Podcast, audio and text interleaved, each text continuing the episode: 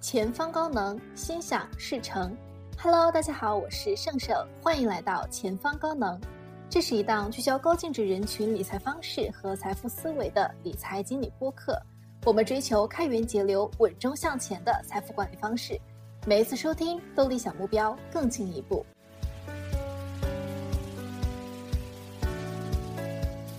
最近看到一句话，就是极少有人因为通胀而破产，大家都是为了跑赢通胀而破产。这句话真的太能反映家庭理财的痛苦了。所以本期呢，就想和大家聊一聊，当我们自己在为自己的小家庭搭建一个投资理财的组合的过程当中。究竟会踩哪些坑？然后有哪些认知误区会让我们做出错误的选择？那这期节目呢，也适合一个人生活的艺人独居家庭作为个人理财的参考。为什么要做这期节目呢？就是我会觉得两个人的生活和一个人真的实在是太不一样了。它并不只是一个人的生活节奏里增加了一个人，而是说两个人的生活节奏可能都会被打破，打破后又重新构建新的生态。当家庭有了孩子之后，又是一次瓦解和重构的过程。我身边也一直都有朋友在经历这样的瓦解和重构，甚至是反复在经历，但好像还是不太行。所以呢，也希望这期节目能够帮大家，至少在财务上，从一个人到两个人，能够过渡的更加丝滑。今天呢，我就邀请了一位投资圈的老朋友萱姐，萱姐她自己就是一位八年的理财博主。见过非常多财起财落的人生故事和家庭故事。那他自己其实也是自己小家庭的一个理财决策者，负责制定家里的理财计划。然后还有一个非常可爱的八个月的小朋友多福。这样的家庭其实是当下中国非常主流的小家庭结构。而萱姐给自己家庭的配置涉及到国内和海外两个部分。那海外的部分我们待会儿也会展开去聊。我们首先请萱姐来和大家打个招呼吧。那我先自我介绍一下，我自己本身是一级市场的投资人，副业呢是理财博主。因为我是在一个国企工作，我的工作是比较稳定的。我老公呢，他是民营企业的上市公司打工狗，他的工作就没有这么稳定。我们俩就是属于一个收入稳定和一个收入没有那么稳定的组合。我们家的开支情况和收入情况来说呢，收入情况是百万级别的。开支情况，如果开支稍微大一些的年份，它也会是百万级别的。因为其实，在一线城市的话，尤其是在我们家有了小朋友之后，它整体的开支还是比较大的。从理财收益的绝对收益率来说，我觉得我们家的收益率肯定是不如很多追求高风险的家庭的。我跟我老公都是很明显的风险厌恶者，包括我自己的话，我也是一直希望建立一个叫做“富贵稳中求”的一个理财社区。所以，我们家的整体的理财结构都是偏防守的，有大概百分之六十左右的资金都放在存款上面了，百分之四做一个打底，有百分之三十到四十一个配比适用于高风险的，就能够实现一个百分之十左右的年化吧。所以这样综合算下来，可能每年是一个百分之七到八左右的一个收益。我自己对这个收益率非常的满意。因为第一，它能够有足够的安全垫，让我们家扛过了一线城市家庭面临的经济危机吧。百分之六到七，对于我来说也是能够让自己很舒服的一个收益值。每年年化百分之六到七，其实不低了。按照 A 股的平均的投资收益来说，一个能控制风险的合理预期，大概也是这个数。所以更别说你其实有百分之六十都是放在了银行存款高安全指数的理财项目上，所以整体算下来六到七其实还蛮高的。对的，这个也是我自己的一个家庭资产配置的逻辑。如果你要买一个高风险的资产，对于它的波动，首先你要能够有很强的心理承受能力。高风险资产配置到百分之五十或者六十的时候，它波动就会让我很不舒服。我一不舒服的话，我就很容易着急去斩仓。很多时候你就会站在一个其实你应该的买点，反而变成你的卖点。这个是我之前我们家高风险资产的占比比较高的时候，我犯的一个错误。所以我就把这个高风险收益这一块的资产降低了。反而是因为我对于这份部分比例的降低，所以让我能够承受到这个波动，就会有一个不错的回报。嗯，这是第一个我这个底层配置的逻辑。第二个就是一个标的的选择，就是我现在其实对于 A 股的配置已经非常少了，顶多是在美股和数字货币上的，所以这也是选择比努力重要吧？我觉得能够有这样一个比较高的收益的原因。那个波动就更高了耶。因为它整体对我们家庭来说占比不高，所以我完全能够承受它的波动，它反而给了我比较好的回报。很多人其实是在修炼，让自己去适应股市的波动，但你是通过减少在股市的配置也好，然后自己去选择标的也好，让股市来适应你的心理预期和承受范围。我觉得你其实是一个主动的，让你的配置来适应你的性格和你的心态的过程。对，我觉得人是非常难改变的，就不管是改变自己还是改变别人。你刚才说的，他把股市当做一种修行、一种修炼，实际上是在去克服自己的人性。但是克服人性对于人来说是非常难的，我觉得我自己做不到，所以我就降低了这一部分配置，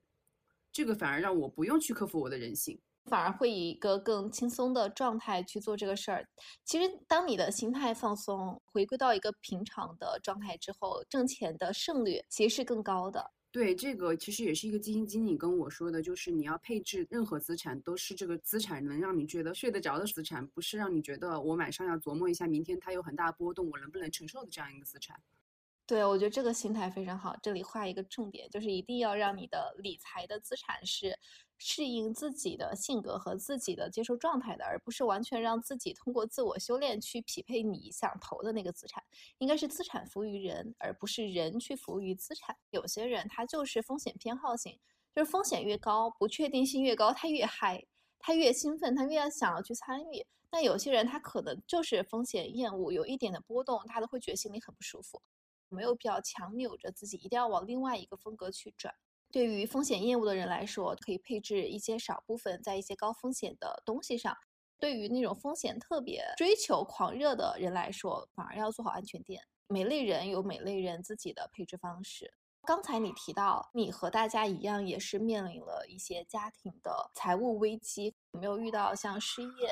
或者家庭成员生病，或者就是就是没有收入的情况下，你要怎么才能保证你的生活维持在一个不错的基准线上呢？你之前有遇到过这样的情况吗？因为大家，尤其是失业近几年，大家遇到的还蛮多的。我老公去年的话，他是有失业九个月这样的一个状态。他本来是信心满满的，觉得自己可以很快找到工作，但是深圳整个的就业市场没有他认为的那么好。他接到的 offer 全部是，比如说北京啊，或者是广州啊这样子异地的 offer。就我们俩从情感上面来说，不愿意处于一个异地的状态，所以他整整九个月都没有工作，整个家庭收入都是靠我这边还有一些被动收入去维持的。但是在这个过程中，说实在话，我没有感觉到任何的焦虑。虽然 我也不知道他的工作在哪里，而且他的状态也没有那么好，但是我自己没有感觉到很大的焦虑。我觉得有两个方面的原因。第一个就是，就像刚才说的，我自己的工作还是比较稳的，我在一个国企工作，所以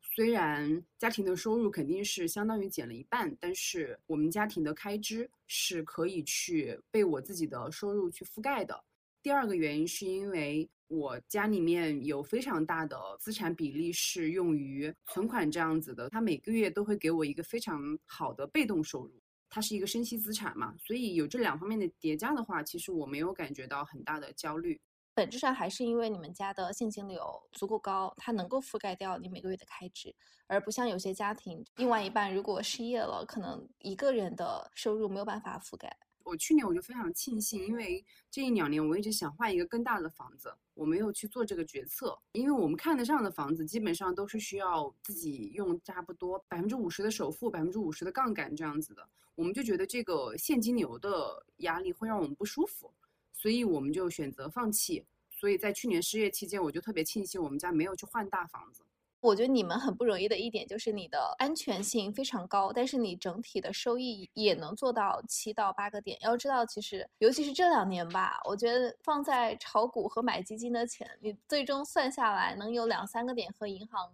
持平，都已经不错了。如果还想做到七到八个点，还是蛮难的啊。对，你说的应该是 A 股。对 A 股。嗯，因为你不炒 A 股，你完美避开了最大的坑。我现在配置的确实不多，所以你的海外资产其实也都是在美股。对，其实海外资产方面我也走过一些坑。前两年越南股市也比较好的时候，我也配置过越南股市，因为我有朋友他是东南亚市场的基金经理，我按照他的建议配置了一些，包括我也配置过一些港股的恒生科技，各方面的赛道我都有配置后，我才发现，首先你不能去配置一个。你没有长期保持关注的赛道，越南那个赛道我亏了钱之后，我把它卖出了，后来又涨回去了，但是我也不后悔，因为我心里面会非常没有底。第二个就是我不想配置一个，其实从流动性和标的来说都没有非常吸引我的赛道，就是港股。啊，不管它的现在的这些标的，其实大部分跟 A 股有非常强的重叠性吧，除了互联网这些之外，而且流动性又如此之弱，我不想配置这样一个赛道。所以海外其实我也是走了一些坑的，所以现在我才选定到美股这样一个赛道。最近大家都在讨论的中产返贫的现象，中产为什么会返贫？基本上核心的原因就是中产家庭它普遍是比较依赖单一的工资收入的，又有像房贷车贷这样的高负债。一旦有一个伴侣失业，或者就是核心家庭支柱失业，整个现金流断了之后，其实就很容易导致整个家庭的翻贫。中产基本上对于像教育这种投入大、周期长、回报慢，然后不确定性又很高的。但是它又很重要，这样的长期项目，中产家庭一般资金的投入量非常的高，所以一旦失业的话，家庭的现金流是很容易捉襟见肘的。那在当下，对于一个小家庭，尤其是中产家庭来说，最核心、最紧急要做的事情，其实真的不是去冒险追求更激进的收益率。就像刚才你说的，应该是通过资产组合，在未来失业或者像其他的黑天鹅事件发生的时候，这套组合能够给家庭的财务状况兜底，而不至于导致所谓的阶层滑落。那我会把这样的组合称为家庭堡垒。我很好奇，你是如何通过资产配置来构筑自己的一个家庭堡垒，来避免潜在的中产返贫危机呢？我对自己的家庭堡垒构建还是比较满意的，我觉得是比较安全的。首先从这个收入的角度来说，就是要有一个稳的基石，然后你再去博一个高的收益。比如说像我自己的这个国企的工作，它可能会有一些降薪的风险，但是它很少裁员，所以它就是一个稳的方面。另外，我们家博取高收益的方面，就是我的理财博主的收入以及我老公的收入，因为我老公他的这个工作他是有一个股权激励的。万一他们这个公司做大做强做上市了，所以这也可以成为一个高收益的方面。很早之前我就非常的想要全职的去做一个理财博主，但是我一直没有下定决心的原因，就是因为我不愿意放弃我们家庭里面非常稳的这一块基石。在我看来，这是家里面的一个安全感。在我们二十三、二十五岁刚毕业的时候。家长基本上都会很希望孩子去有一份稳定的工作，但是那时候年少轻狂的我们会觉得，哎呀，这个工作一眼就望到头了，这个工作每个月就那么点钱，就有什么好做的呢？当我随着年龄的增长，我会渐渐的从最开始觉得不理解为什么你们都要我去做一些稳定的工作，然后到现在慢慢觉得确实稳才是王道。我觉得有个特别特殊的国情，就是三十五岁的一个年龄危机，就是大家 都默认你过了三十五岁之后，你的劳动力价值就是在走下坡路了，你的人力资本就不值钱了，除非你的经验和资源能够创造价值。所以这就是为什么大家想要追求稳，是因为不希望自己在三十五岁的时候再去面临这样一个被淘汰的情况。尤其是其实大部分的工作你是没有办法去积累太多的资源和经验的。可能你的经验真的是一个新上手的人，他一年以内他也能够去获得的，和经济发展周期有关系。像之前我们会觉得稳定性它其实是一个贬义词，当时是一个大家都在创业，然后经济快速腾飞，大部分的创业公司吧，基本上都是拿到了比较好的回报。就像刚才你说，就大家也都有期权，也都等着上市，然后通过这个方法去实现财富的一个跃迁式的增长。但现在我们回过头来去看，那其实是中国经济发展历史上一个非常短、非常短的时间周期。尤其是对于这段时间毕业的新的打工人来说，他们看到的世界其实完全不一样的。所以在整体我们身边人财富大幅度跃迁的情况下，我们会觉得收入稳定它根本就不是个什么事儿。就只要你今年，比如说你赚够了十年的钱，那明年能不能赚到钱有什么关系？但是现在这个环境就是完全不一样了，因为已经没有了一年赚十年钱，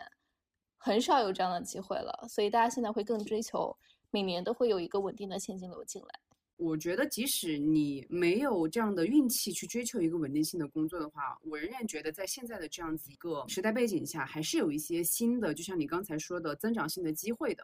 可能它没有像中国刚加入 WTO 的时候那么多，也没有像十年前大家都在创业的那个互联网爆发的时代那么多。但是它还是有的。比如说我身边前两年电子烟火的时候，身边就有非常多的做电子烟代理的，可能投入就十几万，然后做到了千万级的身家。你想，电子烟其实也是在我们这两三年的一个时代，包括做泡泡玛特这些盲盒的代理啊，樊登读书会的代理啊，我身边其实还是会有一些增长的赛道，但是这些赛道确实没有那么的大众化了。有很多我身边的老板，他们可能已经身家上亿了，他们都会来问我说，能不能他们子女来我们公司上班，因为他们也已经受够了这种不稳定的苦，所以他们也会想要把子女安排到比较稳定的工作。为什么呢？就这个心态到底是什么呢？呃，我觉得首先第一就是他们已经有足够多的资本积累，让子女不需要为 衣食担心了，还得是有钱。他已经有这样子一个非常强的安全垫了，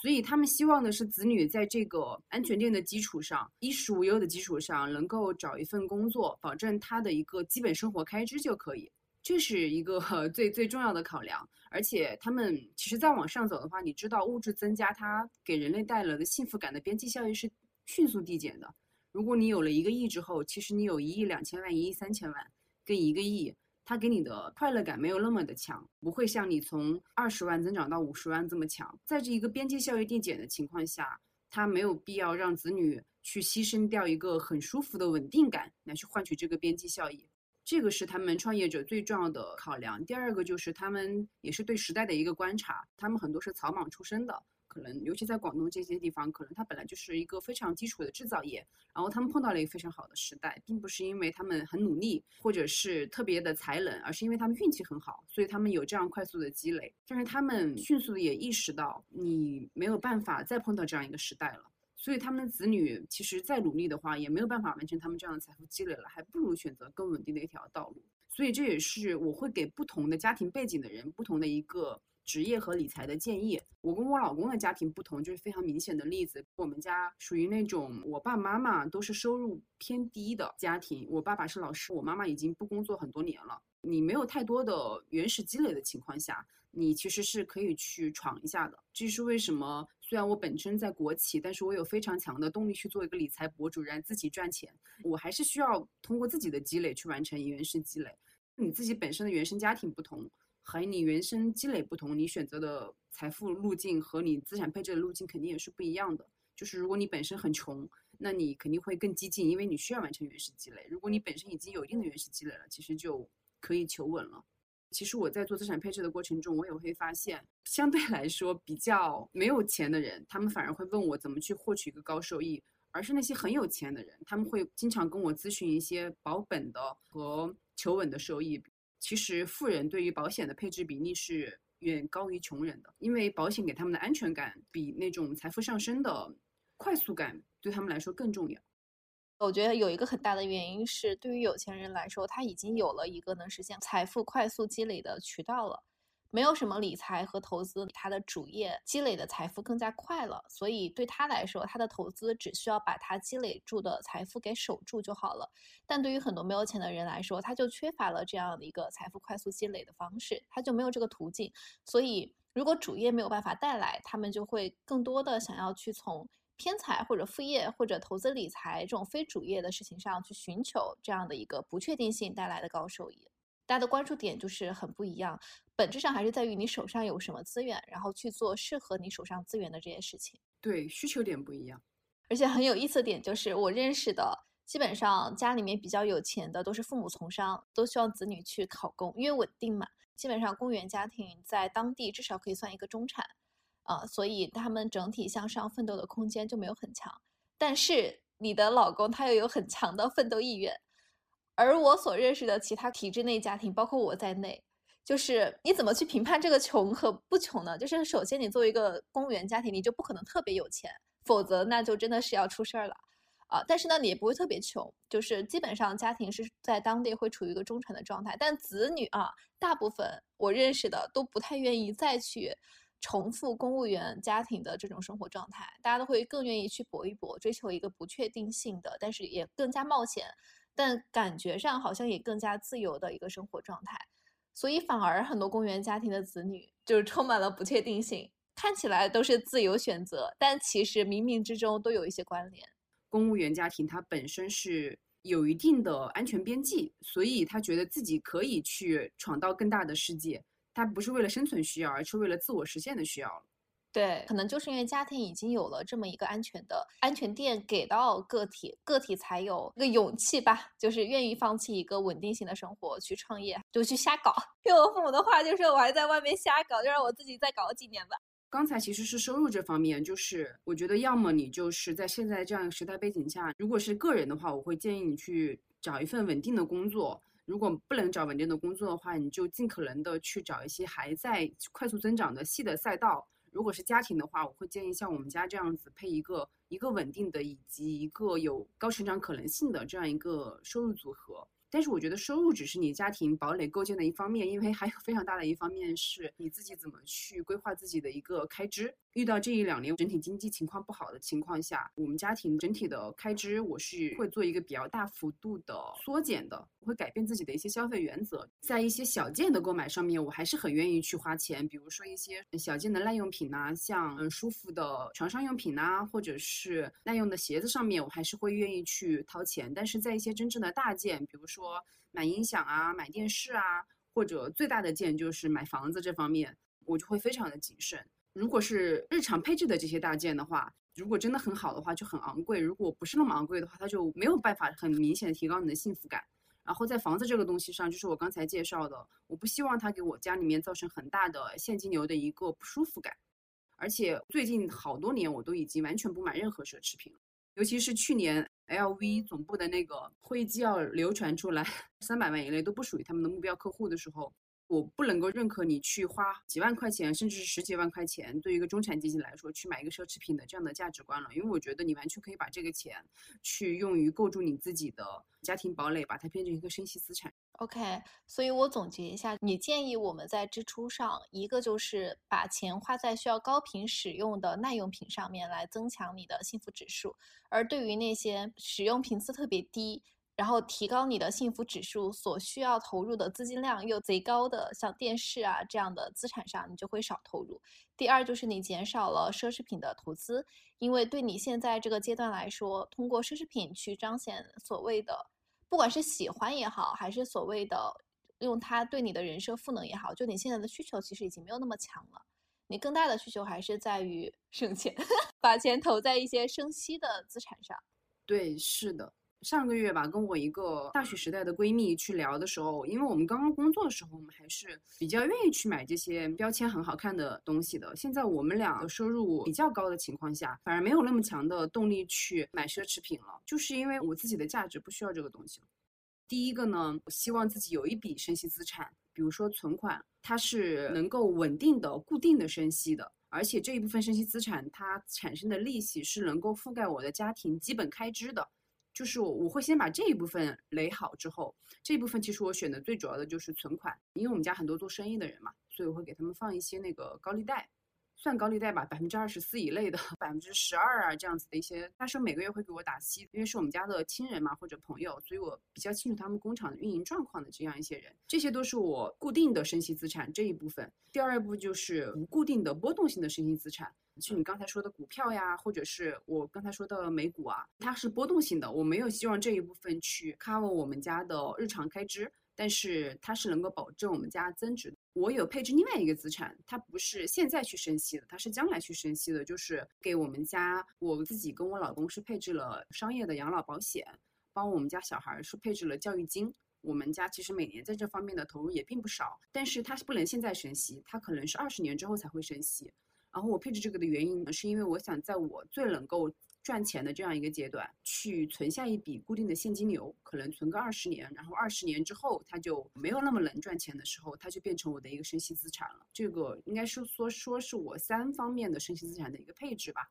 明白。你如果只是靠银行存款的利息就能覆盖家庭的整体的开支，核心还是因为你本金够高。其实很多人他的本金不够高的情况下，肯定是做不到以那么安全的资产来覆盖掉，就是利息就覆盖掉家庭的收支的。因为我这点感触很深，是因为我父母经常会希望我去多配一些银行存款类的安全性的资产，然后会跟我讲，你看我们家就是用利息，基本上我们家庭的支出就是靠银行利息都可以覆盖掉，多好。我说那前提真的是因为你的本金够高。你想，如果你是六百万的资产，然后以百分之三的银行存款年利率来说，一年就是十八万的一个利息收入，算到一个月啊，它大概就是一万五的利息的收入。这是以百分之三年利率，然后六百万本金来看，所以本质上是你的本金够高了之后，你反而不需要为日常的开支能不能被利息覆盖这一点去发愁。这个就是为什么有钱人他们在配置的时候能够把大量的资产配置到安全性高的，但是利息稍微比较低的东西上，因为它的本金够高，核心还是本金够高。呃，我先说一个，可能我刚才没有说准确的事情啊，就是现在我们家的银行存款的利息不能覆盖我们家的开支，这是我努力的目标。我希望如果真正的完全能够覆盖开支之后，那我肯定就会全职来做理财博主了，因为我没有这种生活的担忧了嘛。但是我觉得一个。安全的家庭结构就是应该是这样子的，就是你有一部分固定生息的，是能够覆盖一个基本的开支的。比如说你有一百万的存款，你是放在银行存款，你定期一年的话，百分之四的利率的存款产品，一年就是四万块钱，那你其实每个月就差不多三千多。如果你只是吃跟简单的住的话，还是够了。单身生活来说啊，就是你其实是需要一笔固定的生息的资产去覆盖到你的一个基本开支的。这样的话，你对抗失业这样的情况，你心里面就不慌。所以还是得先靠本金实现一个资产的原始积累。就假设我们按每个月一万块钱，一年十二万，然后现在的银行，如果我们按照三个点的利率来看，我按每个月一万开支去算的话，四百万的本金肯定是要的。但这四百万怎么来？其实还是更建议大家通过主业去实现自己的原始积累，就是你每个月稳定生活、稳定现金流需要去做到的一个目标。把这个目标给设定好，比如说你做到这个数额之后，如果你真的不喜欢啊，就你在主页上花的时间其实就可以不用那么多了，你就可以有更多的时间花在其他你想做的事情上，或者你想做的副业上。核心是很多人想要做副业，想要辞职，想要去通过其他的方式实现资产的积累。我的建议都是先算好你每个月的生活开销，然后再算好如果你把钱放在最稳定的银行存款当中。你一年大概需要多少本金才能覆盖掉你的生活开销？先把你的主业所带来的资产积累先做到这个数值，比如说刚才我们提到的四百万，当然这是一个算的比较糙，而且每个月有能覆盖你一万开支，这个还是比较多了。一个人其实很难用到一万块钱一个月。北上广深算上房租就当我没说啊，基本上可以先通过这个思路把自己的主业带来的增长目标先定好。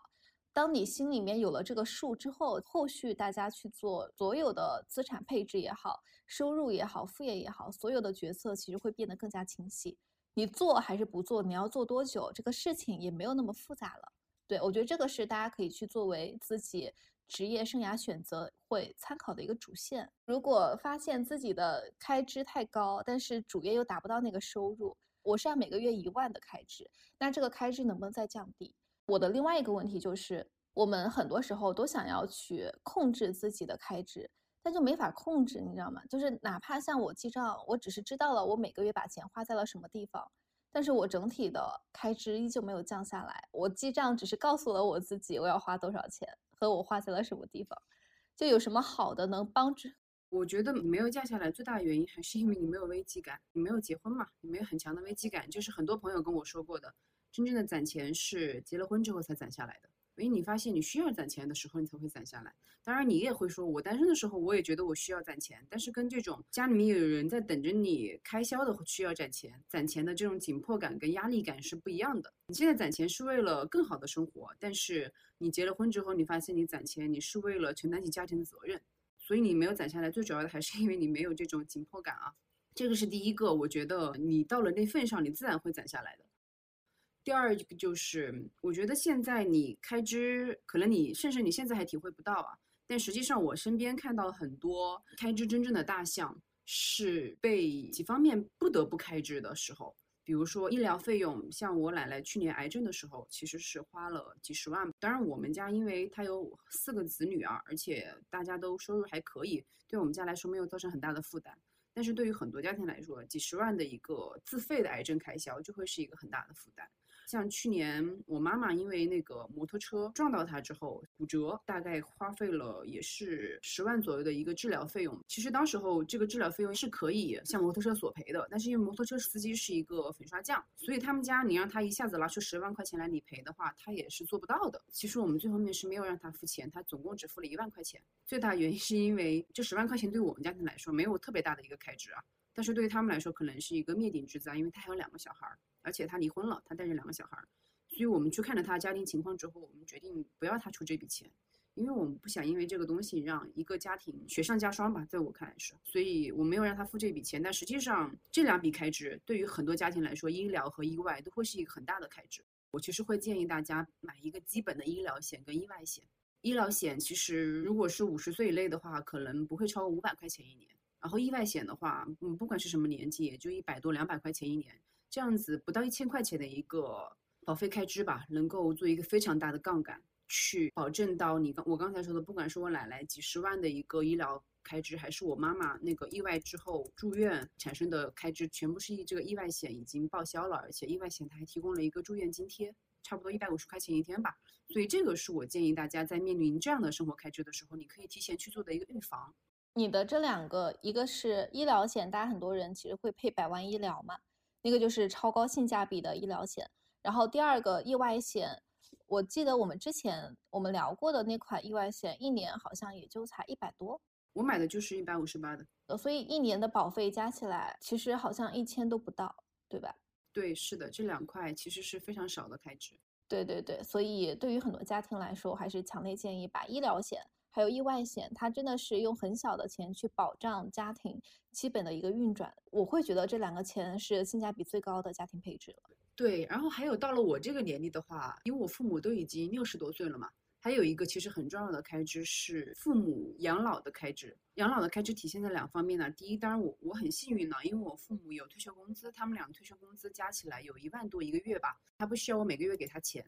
但是其实很多的没有赚钱能力，他又没有退休工资的情况下。你是需要去帮他承担这一部分的养老开支的。我其实挺多是会建议大家去也给父母买一个商业的养老金，但是如果你五十多岁、六十岁再来买的时候，其实已经比较晚了。可能五十岁的时候吧，你还是可以去给父母配置这样的一个商业养老金。另外一部分父母如果有疾病的话，其实除了即使百万医疗，他能够承担他的医疗费开支，他的护理费也是非常大的一笔开支。而且这个护理的话，你会需要付出的时间跟精力是你完全想象不到的。因为我有个朋友，他父亲是阿尔兹海默的综合症，所以他现在一方面是需要定期的带父母去医院，另外一方面呢，他是需要请一个护工看住他的父亲。这个开支其实是很多人承受不了的。说实在话，我自己都没有非常好的方案，怎么样去面对这个情况。我现在能够做的呢，第一就是我肯定是每年会带我父母去做比较详细的体检的。我的体检方案是根据我的医生的建议，我的医生朋友的建议，就是一年是做这种常规性的体检，一年是做肠胃镜的体检，嗯，这样子交叉着做。因为肠胃镜你会需要去，嗯，打麻药嘛，所以我爸妈你每年带他去做，他也是很反抗的。但是，嗯，我一般两到三年会带他们去做一个肠胃镜的体检。这个体检的话，我是希望把他们所有的病变。尽可能的控制在早期就去把它控制好，比如说你知道，呃，我我觉得我这方面我做的不好啊。我奶奶她虽然已经八十五岁了，她是去年发现的癌症，她发现的时候就已经是中晚期了。但是其实对于她这个癌症来说呢，如果是早期发现，它的治愈率是百分之八十，而且它的成本治疗成本很低。它中晚期的话，它其实治愈率已经降到百分之二十了，它治疗成本也非常的高了。所以体检是我觉得你能够去预防这些开支的最好的手段。你早发现早治疗，你的早期的治愈率和转移率跟你晚期完全是不一样的。所以体检是一方面，第二是，我其实会挺多的跟他们去买保健品，比如说心脑血管的话，肯定会买鱼油嘛，骨质疏松的钙片。因为我爸爸，比如说他是有糖尿病的，嗯，糖尿病很重要重要的除了运动之外就是饮食的控制嘛。我会带他们去医院的营养科，现在三甲医院基本上都会有临床的营养科，针对这种慢性疾病的，去调整他们的饮食结构。尽可能的不要让他们的这种疾病变成一个长期发展不可控的状态，这个是我能够做的还有一个就是我买的这个养老保险，因为我之前了解到的深圳的公立医院，它养老院的排队是非常夸张的。它如果是失能的状态，它会提前让你有一个优先通道啊，但是你可能也要排一两年。如果你不是失能的状态，你只是想去养老的话，可能要排五六年、六七年。那你这个公立养老院的资源，你说实在话，如果你没有特殊的关系的话，你基本上就很难用到。我的商业养老保险是配备了一个父母的养老院的入住权。因为万一父母出现这种不能完全自理的状态，我是不能够保证我能够全身心的去照顾他，或者是我的护工能够很好的去照顾他们的情况下，我会保留养老院这样一个选项。这个是在父母养老开支这一块，我到了三十多岁，我去认真的考虑了，所以我会带他们去体检，然后注意让他们吃保健品，然后给他们配置养老院。但是我还是无法想象，就是万一有一天，比如说我碰到我朋友这样的情况。父亲得了阿尔兹海默症，我怎么样去面对这样一个事实？我会不会需要真的是辞工去照顾他？这个我还没有完全准备好，我只能说，我只能把我现在能想到的这些先去准备了。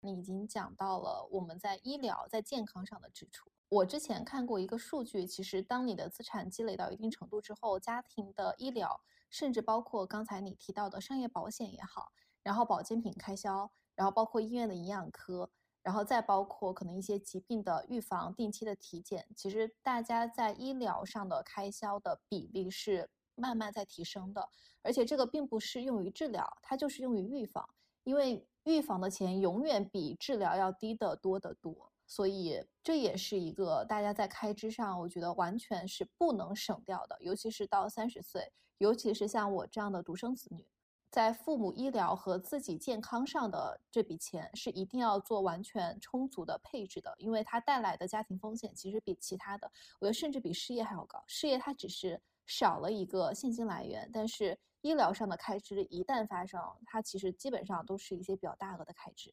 对，刚才我说到是医疗的风险，其实我觉得大家其实还可以通过一个非常低的保费去防范的一个风险，是一个死亡的风险，比如说。我跟我老公，我们俩都是买了一个定期寿险嘛。你是买到多少岁？我是买到七十岁的，因为我买这个定期寿险的原配置原理呢，就是我要保证我们俩在任何一个人身故的时候，但是我们俩同时还是家里面的一个主要经济来源的时候，能给家庭留一笔钱，让大家觉得虽然他身故了，但是我们不会因为失去了这个经济来源，所以家里面非常的经济紧张。尤其是你有车贷、房贷，还有小朋友教育的情况下，你会希望能给他们这样一个保障。所以，我们是我给我老公还有我两个人都配了四百万的一个定期寿险，因为这个东西你是越年轻买越便宜。我们三十岁的时候买的时候，差不多就是每年两千多块钱吧。其实你算一下，这个杠杆率是到了两千倍的一个杠杆率，因为你花差不多两千块钱，将近三千块钱啊，保到一个四百万的一个保额。任何一个人身故了，都会能够给家庭留下四百万的一个资金。不管身故原因，就是只要身故了，因为意外或疾病，都有四百万的保额。对对对，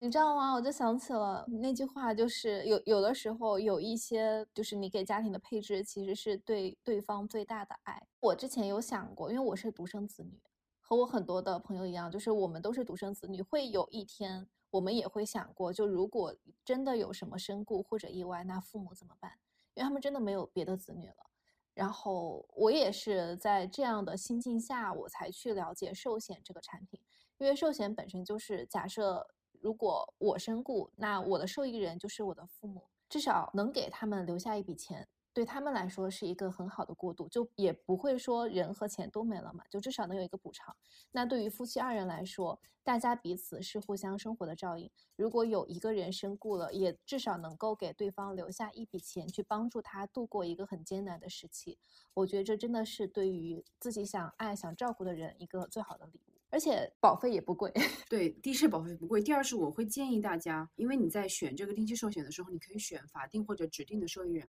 有一些他会选指定的，因为我碰到过这样的读者，他其实跟爱人的关系并不好，他不想给自己的爱人，而且他觉得他的父母非常需要保障，比他的爱人，因为他爱人还有经济能力嘛。所以他是指定一定要给他的父母，但是我是选的法定呢，因为法定的话就是直系亲属嘛，我的小孩儿、我的老公还有我的父母，他们会平分这笔钱。如果我身故的话，我父母会得两百万，我小孩会得一百万，我的老公会得一百万。法定就是所有的直系亲属，包括配偶在内，就是大家按人头平分。刚才讲的其实医疗也好，寿险也好，它是属于一个开支项，但是它是帮助你去抵御这个风险的开支项。还有一个开支项，我觉得大家是非常容易被收割的，就是教育项。因为我自己有小孩了，我一直提醒自己，在消费上面的一个原则，就是如果你是给老人的钱、买东西的钱或者孝敬的钱，要比你心里的预期值要高一点。因为其实这是代际之间的爱的一个非常不平衡的传递，就是你对子女的爱，虽然你收获最多的就是你亏欠最多的是你的父母，但是你对子女的爱是远高于你对父母的爱，远大于、远浓烈于你对父母的爱的，这是人的生物的本能啊。所以我会比我自己天性心理期望值的贵多一点。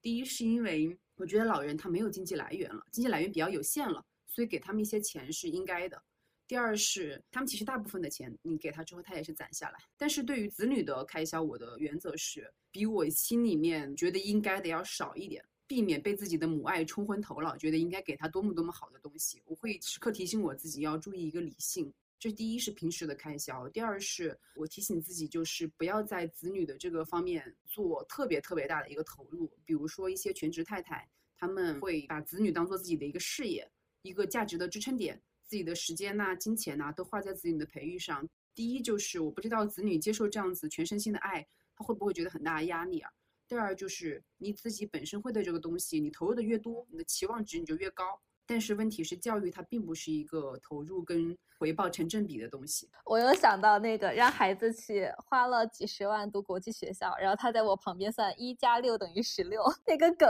好气啊！对对对，所以这方面来说，就是我不会让自己投入那么多。即使在休产假期间，我也非常注意到有自己的时间。包括可能有的人听起来很不负责任呢，我休产假三个月的时候，我自己去新疆自驾了十天，带着我的父母。酷，太酷了！我觉得那十天有奶奶跟阿姨照顾他已经完全够了。但是好不容易的长假期，我很想陪我的父母，然后也实现我自己对于新疆自驾的一个计划。所以就是我没有那么多的时间投入。然后在精力投入上，我觉得在小朋友照料的这个阶段，你完全是可以请阿姨的。多福才八个月嘛。对，其实宝宝对于照料的这个阶段，他需要的人的时间跟精力，远超于一岁之后、两岁之后的这样一个状态。所以它其实非常吃掉人的精力，但是很多都是重复性的劳动，比如说换尿片呐，嗯，做辅食啊。你觉得你有妈妈的爱，实际上你的爱跟阿姨的爱，就是任何人来做，它的效果都是一样的。而且小孩子三岁之前，他其实没有什么记忆，就是你来做还是别人来做，对孩子来说是不是没差呀？我觉得照料方面，你只要保证到一个足够的时间，分了很多工作给到其他的你请来的人，是没有那么大的效果的影响的。而且反而是因为你减少了这一部分重复性的或者是体力性的劳动，你的心情更好了。其实你陪孩子的时候状态是更好的。可能有的人会觉得请阿姨很贵，因为像我们家的阿姨是七千块钱一个月，但实际上。这其实是已经能享受到的人口红利了，整体的劳动力是非常充足的，所以你还能够用到一个相对便宜的价格去请到一个阿姨来帮你。等到我们下一代的时候，他绝对是请不到这个价格的阿姨了。你可以参考美国的例子，我的朋友他们在美国，他们请月嫂的话都是一万美金一个月。所以月嫂因为她劳动力很贵，她比一个正常的上班的人要贵很多。即使我老我朋友是程序员，所以这个红利我建议大家都要用起来，而且是你的下一代你享受不到的一个红利。我感觉，如果是按照下一代，感觉就两个人打工给月嫂挣钱。对，呃，当然到时候可能会有一些托儿班呢。我相信那个时候，因为人口下降了，可能这种社会托育体系会更完善吧。因为像我朋友在美国，他是付不起月嫂的价格的，呃，也付不起月儿嫂的价格，他们是直接小朋友六个月就送去托班了。这样可能会有一个社会化的培育过程吧。但是如果你现在还不想这么小的小朋友送去托班的话，你完全应该把这个开支给用起来，因为这个会非常节省你的时间跟精力。而且很能够维护亲子感情，对对对，就你会有更多的爱和快乐去在你的亲子交流时间分享给宝宝，反而我觉得这对宝宝的性格影响可能是最大的，就是妈妈的状态、妈妈的爱、妈妈的一些正面的情绪和能量。我问一下萱姐，就是你会想要让你的孩子在教育上有个高支出吗？比如去卷国际学校，或者去卷一个比较好的一个所谓的教育出路吧？因为现在卷的人真的很多，在教育上。教育上面呢，国际学校我是不可能上的，因为太贵了。好一点的，你算上学费啊，还有开支啊，以及小朋友参加活动的钱，要三四十万。我觉得对于大部分家庭来说，而且它不是说我今年三四十万，我明年可以选择不交这三四十万。国际学校它是一条回不了头的路，你上了国际学校，你再上公立，你很难融进去了。你可以从公立转到国际学校，因为国际学校整体的教育难度没有那么大。但是你想从国际学校转到公立，基本上是不可能。你会发现你的小孩会非常自卑，因为他完全跟不上班。所以国际学校肯定我是不可能选的，不仅是国际学校我不可能选，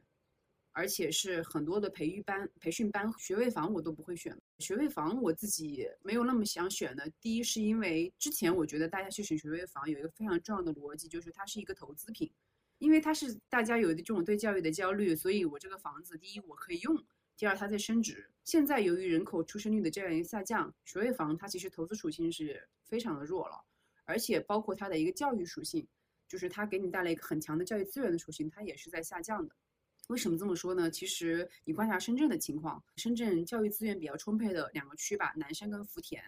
它其实现在非常多的好学校，除了最顶尖的那几所，中等偏上的学校都是可以通过租房上学了。就是你这个学位房的存在价值，你都不那么明显了，你又不把学位房当做一个投资品的话，我觉得你是没有必要去。花这个钱的，而且其实我现在手里面有一个小的学位房嘛，我正在打算把它卖出，但是卖不掉，因为大家对这个学位房的需求不那么强了。培训班呢，我觉得我可能会上吧，但是我不会上那么多，就是还是刚才那个原因，就是我不希望他在金钱上面的投入太多，而且我能够控制自己的投入，所以我能够控制他的期望。第一是我身边都非常多的高知家庭，就是可能爸爸妈妈都是清华北大的这种家庭。第二就是可能有二胎的家庭，你会发现他培育两个孩子的方式是完全一样的，但是大孩子就是特别的爱学。二胎的话，我朋友说他其实花在二胎上的时间精力更多，但实际上就是任何大胎他自己就能学会的东西，二胎肯定要花钱。就是包括那种音符已经上了半年了，还在那种 What's your name 的阶段，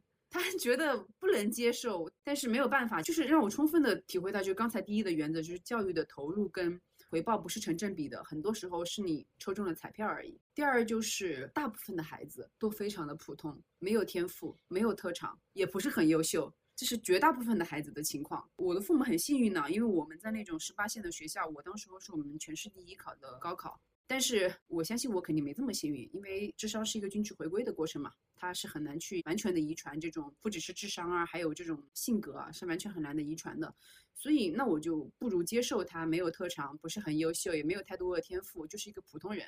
这样的话，我就没有必要投入那么多吧。他反正回报也不会那么高。对，如果你能接受这个事实的话，你会发现很好。嗯，人间清醒。不知道以后多福听到我们这一段会不会难过？那我补充解释一下，对于多福来说，我自己会努力做到了一点呢。首先，我是希望我能够成为我孩子的榜样，就是我希望我的孩子是什么样的人。我就自己会做到什么样的人，这一点我妈是一个反例啊。就比如说，她特别的经常跟我说，吃得苦中苦，方为人上人。但是他是那种一天捧着手机能刷十几个小时的小说的人，他也不爱学习。他从四十岁开始，我劝他去学车，他就跟我说，他到了这个年纪学车已经没有意义了。所以，我妈就是那种其实不是很自律，也不是很爱学习，但是她要求我自律，要求我学习的人。我小时候没有醒悟过来这一点呢，但是我现在就我有思维能力了，我就觉得这个不公平。你要求我做的东西，你自己都做不到，这个是大部分家庭的现状。希望小孩特别的努力，特别的勤奋。结果他是一个很懒惰的人，他是一个爱刷手机的人。我不希望我是这样子的父母，我希望我是我小朋友的榜样。比如说，我就希望自己是一个爱读书的人。如果我希望我孩子爱读书的话，然后我希望自己孩子是一个爱运动的人，我就会跟他一起去晨跑。然后，如果我希望孩子是一个对别人有礼貌的人，那我就需要对身边人都有礼貌。他一直在向我学习，这是我一个客户，我一个挪威的客户教给我的，因为他其实是一个年纪比较大的客户啊。我那时候很年轻的时候，我就跟他一起出差。他年轻的时候很放荡，他就是很喜欢跟女孩玩，要 playboy 性质的。后来我发现他很谨慎了，变得包括我们在路过红灯的时候，他都不去闯红灯了。我就跟他说啊，你原来不是闯红灯的吗？你怎么现在变了？他说，因为我意识到这一点，我小孩在模仿我，所以我不想闯红灯，因为我让小孩觉得闯红灯是对的。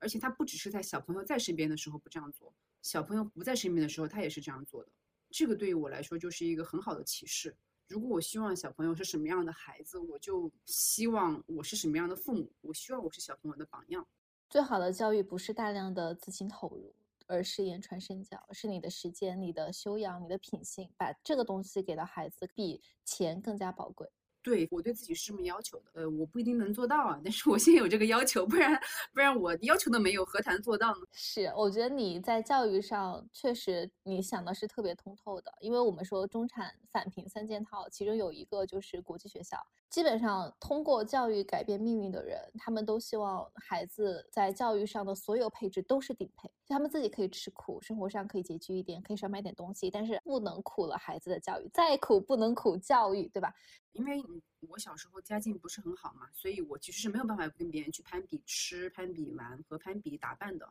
我没有这个经济条件。然后我也会问我的父母，我就说，哎呀，其实我也蛮羡慕人家的，就没有很多零花钱去买零食，他们的玩具也很 fancy。啊，他们打扮的也很漂亮。然后我爸爸他是这么跟我说的，他说其实这种也很正常，因为每个人都需要一个价值点来支撑自己。比如说那些打扮的很漂亮的人，那她的漂亮就是她的价值点，她觉得这点被世界认可了。然后那些有很好玩具的人，这个也是他一个价值点，就是他有很好的玩具，大家会愿意跟他交朋友。但是他说，嗯，从更长远的角度来看，他觉得我的价值点可能是我有更好的成绩。他说，你可以把这个作为一个你的价值的支撑点。你如果有这个点来说，你在这上面获得的价值感很高的话，你会觉得吃的怎么样呀，玩的怎么样没有那么重要了。那些吃的怎么样呀，玩的怎么样啊，打扮的怎么样，那些钱毕竟是父母给的。他很早就告诉我，他十八岁之后不会再给我钱了。但是你学到的东西完全是你自己的，可以自己去运作的，又可以作为你彰显自己价值的方式，而且是可以陪伴你一辈子的。所以他这种引导让我就是能够思维上有一个转变吧，对于我来说。果然，好的家教是从父母一辈就要开始的。他有一些点，我觉得我还是很感谢他的。我爸爸是从来不陪我写作业的，因为他性格很暴躁嘛。但是他会告诉我一些思维的方式，可能很多小朋友会说小话呀，然后会吵闹呀，会反抗老师啊。他也会跟我说，一件事情并不是因为人做的多了，所以他就变正确了。正确的事情它就在那里。嗯，这句话真的，一件事情不是因为做的人多了，它就变正确了。我觉得其实很多小朋友他真的需要这样的一些认知上去告诉他什么是对的，不然在他认知形成的过程当中，其实大家都会在两种矛盾的认知相互撕扯的过程当中长大的。我觉得这是很常见的。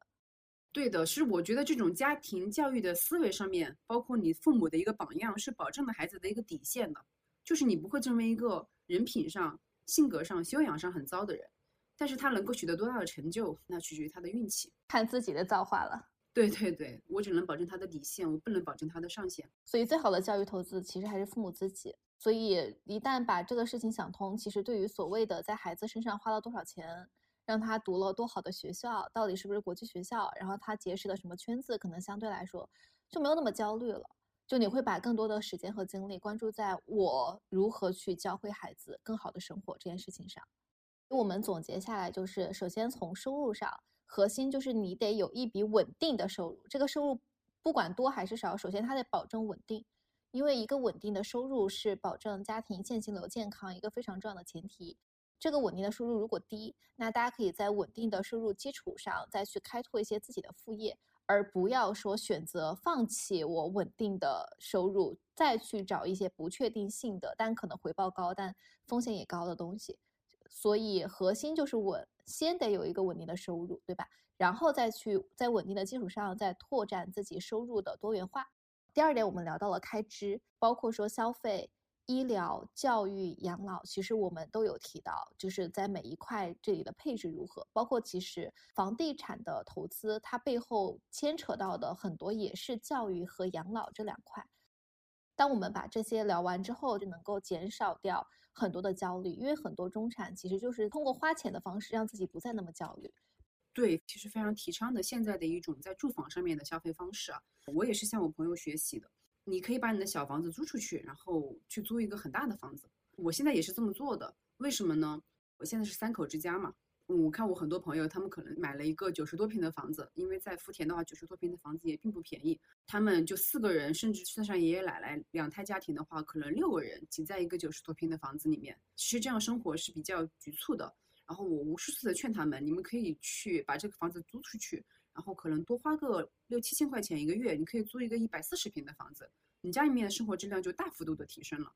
而且这个一百四十平的房子，首先它可能月租在福田来说，可能是一万五左右吧。其实租客来说，房东是非常重视你的稳定性的，一般只有家庭租这样的房子，而且他再去找这样的一个家庭没有那么的容易，所以房东不会说随时随地就赶你走，这种其实没有那么容易。第二就是到了这个租金水平，它的装修什么的不会很差的。第三个就是它其实这个地址完全是可以随着你的工作去变换。就比如说很多人为了住自己装修了的房子，自己住的房子，所以他可能要开很久的车。那你完全可以租一个离你家很近的，或者是离上学很近的房子，但是是一百四十平的，这个节省到你很多时间跟金钱。尤其是你，如果你小朋友的学校近的话，这个是对家庭质量提高很高的，因为你不用去接送孩子了，步行距离嘛，就老人就可以接送。所以这是我现在非常提倡的一种方式，能够提提高你的生活质量，但是并不很明显的提高你的生活开支。尤其是比如说你想到这个房子一百四十平的话，可能房东是两千万买的，那他每年其实要付利息大概是一百万左右，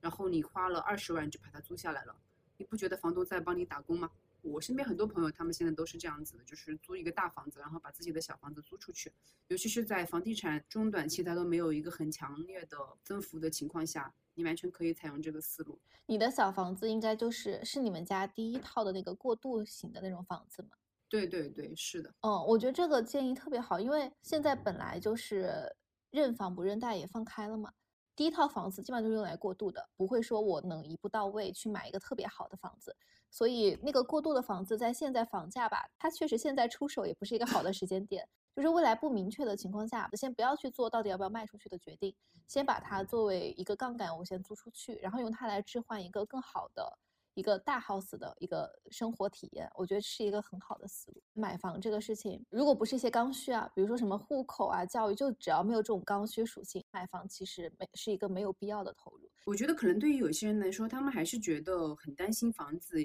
可能某一天会涨，然后自己跟不上，因为手里没房嘛。这种顾虑我完全可以理解。所以你可以先买一个房子都没有关系，但是你没有必要把自己的生活品质跟这个房子做捆绑。这是就是投注分离这样一种模式。第二就是，其实尤其是对于一线城市来说，我真的是要提醒大家，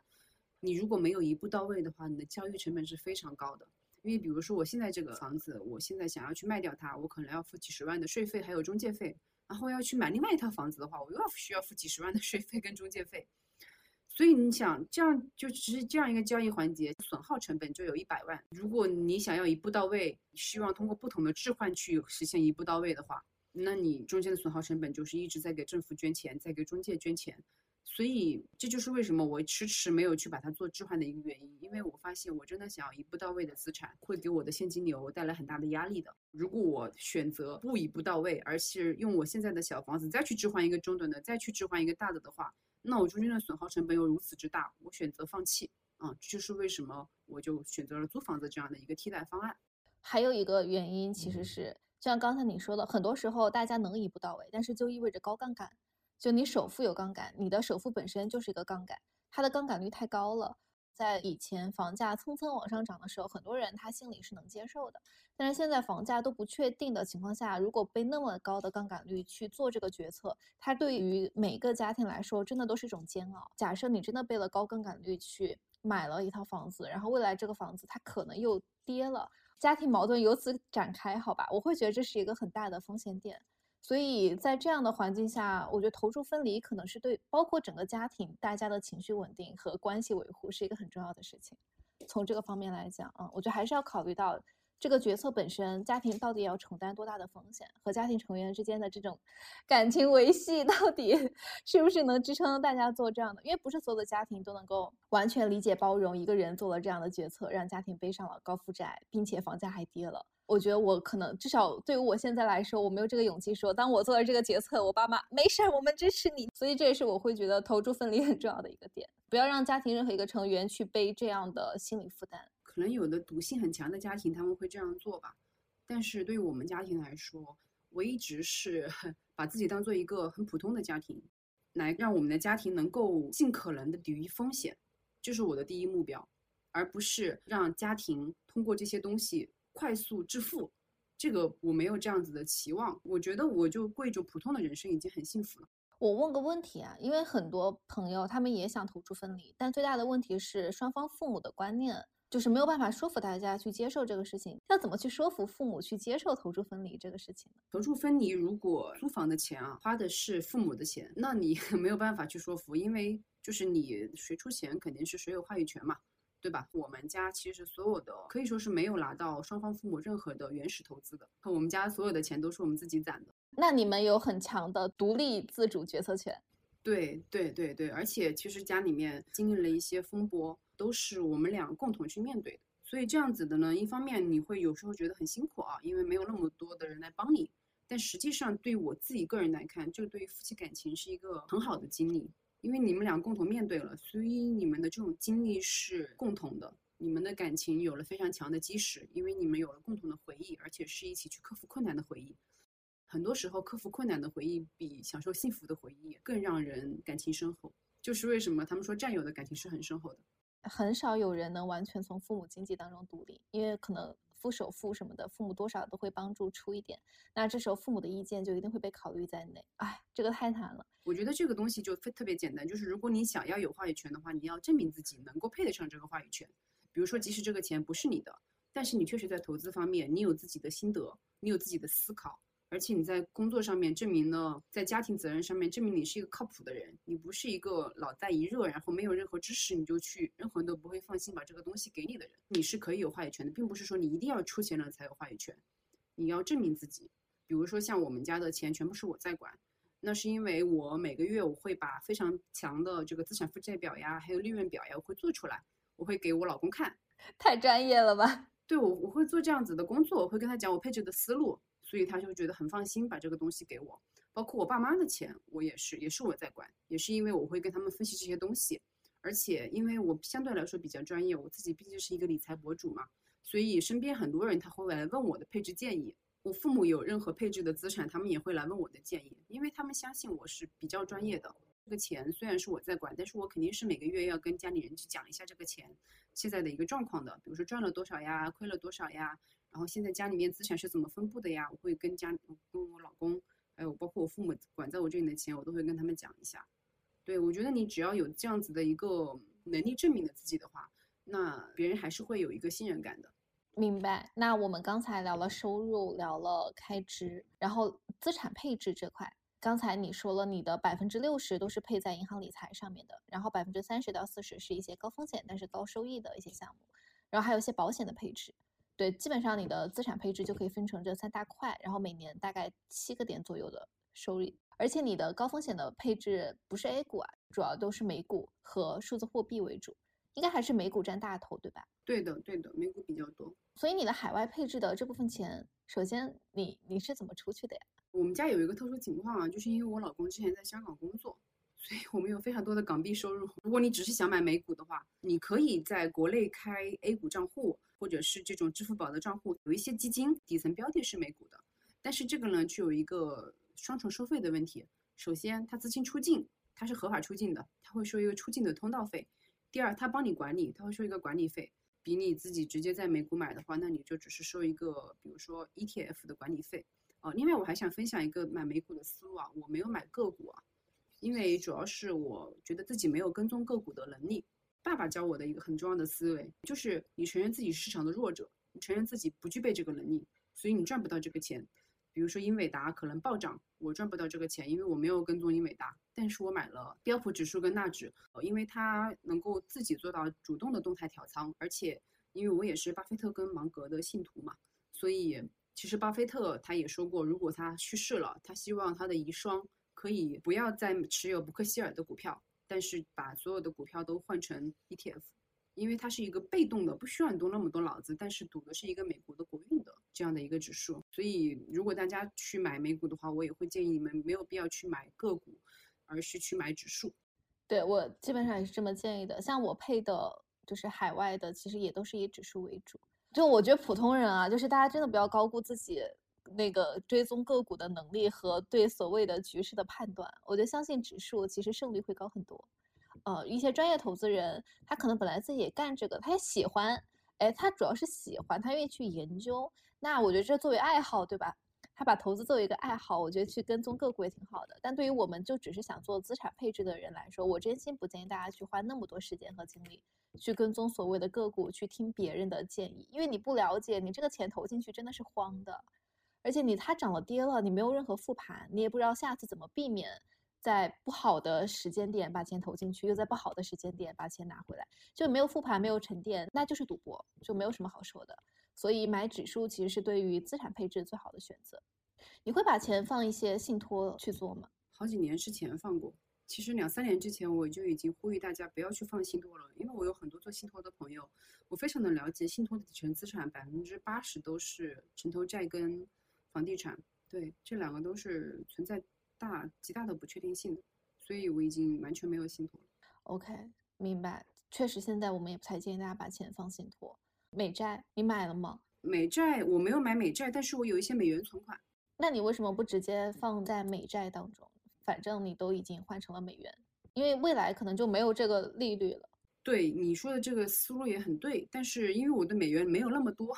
我已经把它都买了美股了，我的美元存款没有那么多了。这些美元存款我是要保持它的流动性，去在这些指数低下来的时候，我要再买入的。OK，所以你相当于你的海外资产配置大部分还是投入到了股市，而不是债券。五个点对你来说也不是特别的有吸引力。肯定是有吸引力的，但是其实现在美债长期做不到五个点，它长期是一个下降的。对，因为它有很强的降息预期。你是担心如果钱放在美债之后，它后面肯定会有持续的降息，然后这个收益率是稳不住的。对对对，当然如果你买一个十年的，可能你只是等它到期的时候兑付收益也可以啊。但是我又需要保持它的一个流动性，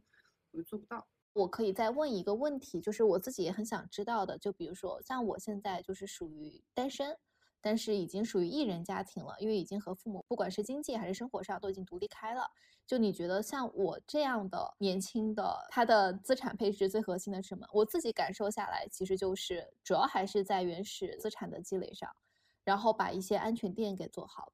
第一个就是刚才讲的收入的小目标到底定在多少合适，对吧？就定在你的日常开销能用你的本金放在银行存款的利息当中，也能覆盖掉日常开销。以这样的本金作为你的收入的第一个小目标，就不要以一亿啊，那个不是我们的小目标，就我们每个普通人的小目标就可以按照这样的原则去制定。第二个就作为独生子女，可能要想好在保障方面，父母的养老和作为独生子女让父母承受的这个风险，那我会通过保险去把它给规避掉。其实对我现在来说，核心就是这两点。你觉得还有什么其他需要特别注意的地方吗？嗯，没有，我觉得你的思路已经在正确的道路上了。我这里提醒大家一件事情，就是。定期体检是一个很好的习惯。首先，不管是对我们自己还是对父母，但定期体检作为好习惯的前提是你要先把保险配好，再去定期体检，而不是在什么都没有的情况下去定期体检。因为这是我自己犯的错。因为我之前我会有定期体检的意识，但是我当时是没有配任何保险的。所以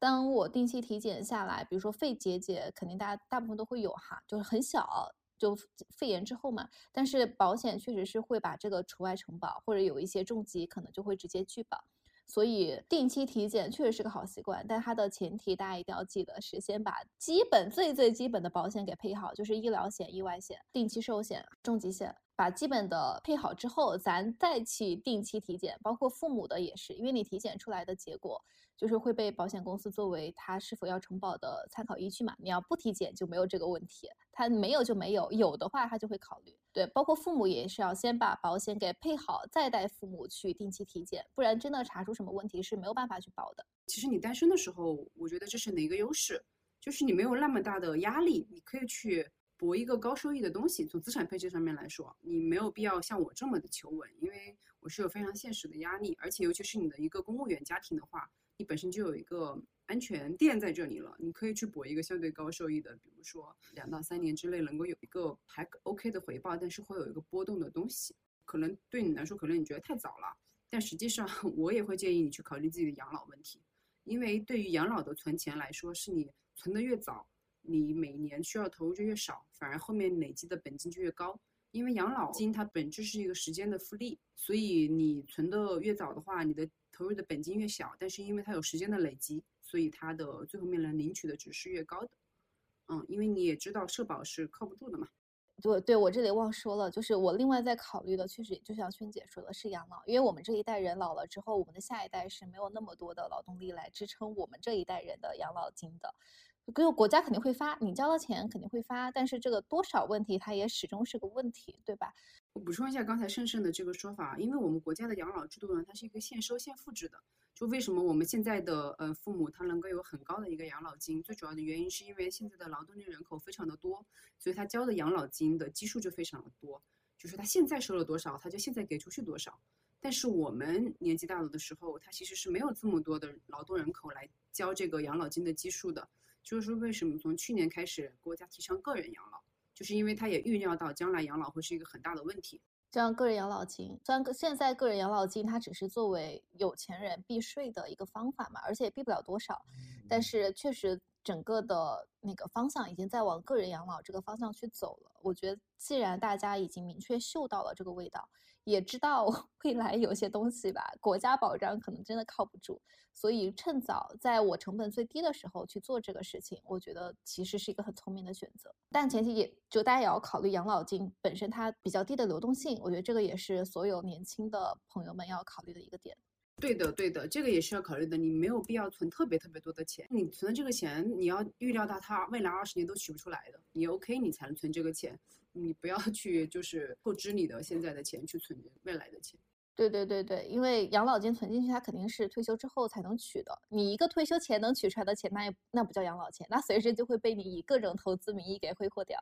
所以要接受养老钱，它就是一个低流动性，而且这个低流动性对于养老目的来说，它是一个优势。啊，对于你其他的来说，我们不喜欢低流动性，但对于养老来说，我会很坚定的去追求一个低流动性的资产，就是我就是存进去取不出来。所以我还是得为未来自己去打一个好的基础。对，说到这个，我觉得我可以再补充一点，就是每一笔钱都有它的使命，但是要承担高风险的钱和你养老的钱和你教育的钱，就这几笔钱一定要分开，而且不要把它们之间的用收益来作为这笔钱花的值不值。比如说你养老的钱，咱追求的肯定就不是收益了，一定是一个未来的保障。那你教育的钱，咱追求的也不是短期收益啦，是一个长期不确定性的一个回报。就每笔钱有它的使命，在投之前就要想好，我这笔钱我到底想要的是什么，不要把对其他钱的要求放在我这笔钱上，他们是不匹配的。我就把这点想好，其实大家在去做资产配置的时候，可能脑子会更加清晰。刚才盛盛讲的养老金或者教育金，它的第一诉求跟第二诉求的关系，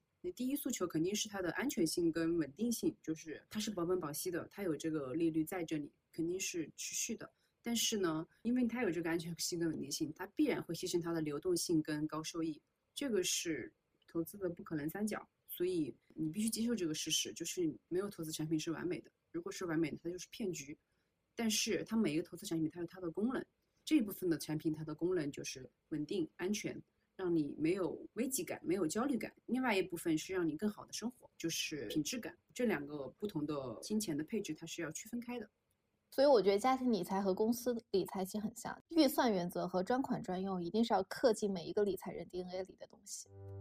那我们今天其实和萱姐也聊了很多，不管是个人也好，还是小家庭也好，我们对理财的一些建议，非常感谢萱姐今天能够和我们分享那么多，也希望我们今天的节目能够真正的对大家在生活上的理财能够有实用的帮助。大家如果有其他关于理财的问题，也欢迎随时来加我的微信啊，可以进到我们的听友群和萱姐和我一起来交流交流。那我们今天就先聊到这里啦。